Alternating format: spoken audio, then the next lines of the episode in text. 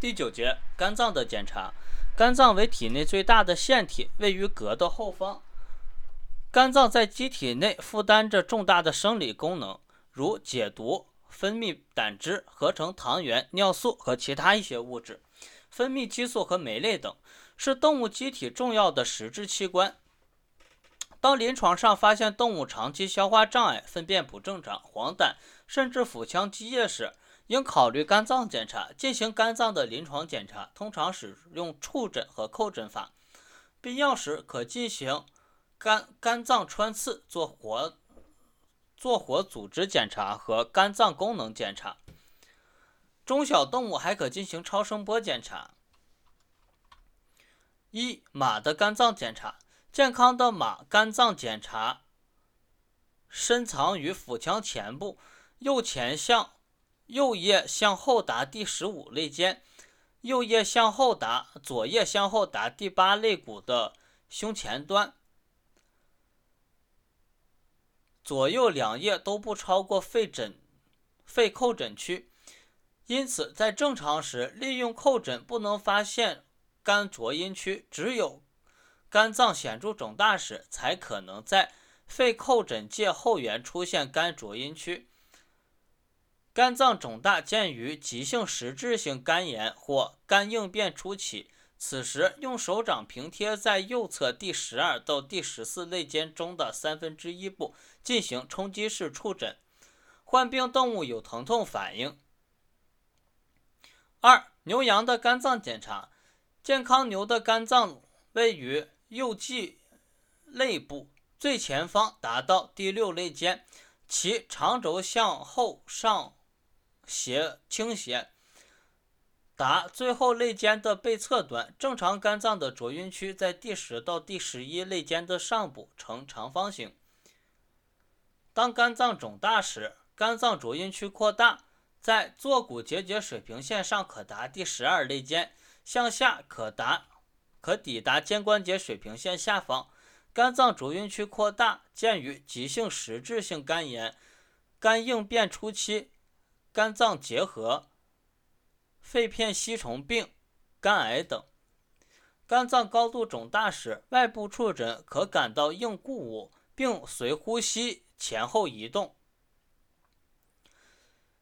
健康羊的肝脏位于右际肋部，正常肝脏的浊晕区在右侧第八到第十二肋间。肝脏浊晕区扩大见于急性实质性肝炎、肺片吸虫病等。三、小动物的肝脏检查。犬猫的肝脏位于左右肌肋部，因腹壁薄，利用外部触诊可以确定肝脏的大小、厚度、硬度及疼痛性。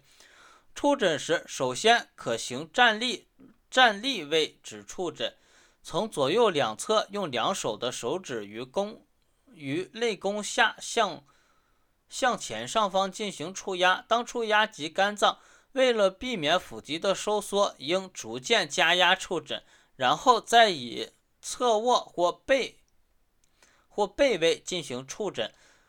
当右侧卧时，由于肝脏。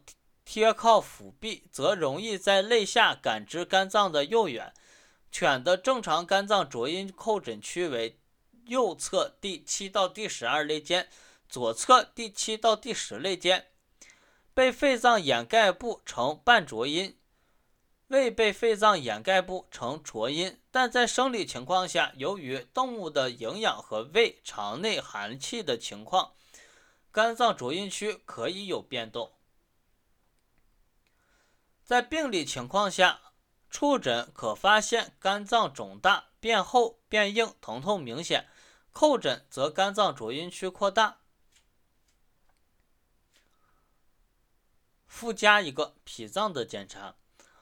脾脏是动物体内最大的淋巴器官，脾脏可以产生淋巴细胞和巨噬细胞，参与免疫和防卫活动。脾脏是造血、破坏红细胞、储存血液、调节血量的器官。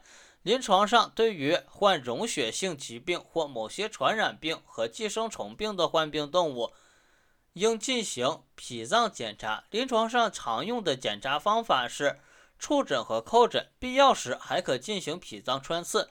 采取脾液进行实验室检查。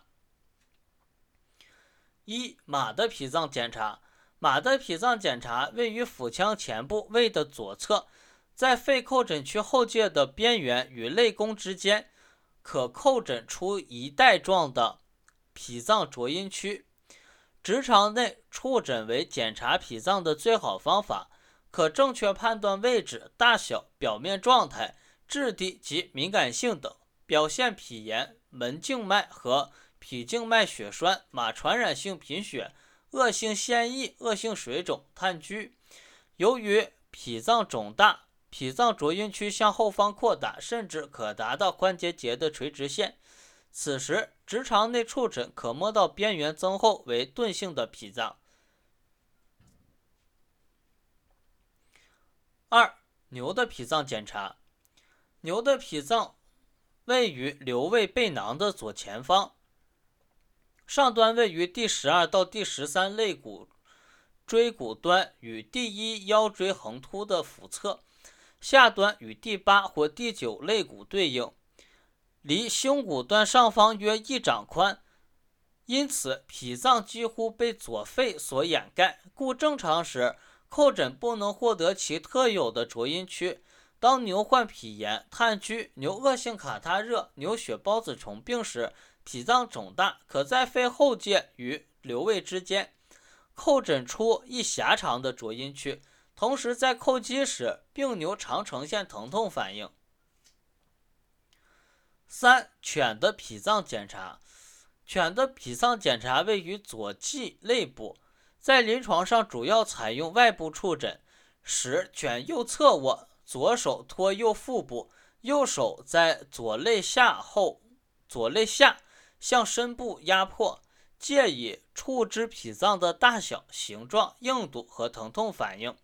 犬的脾脏肿大见于白血病、脾脏淀粉样变性、急性脾炎或慢性脾炎。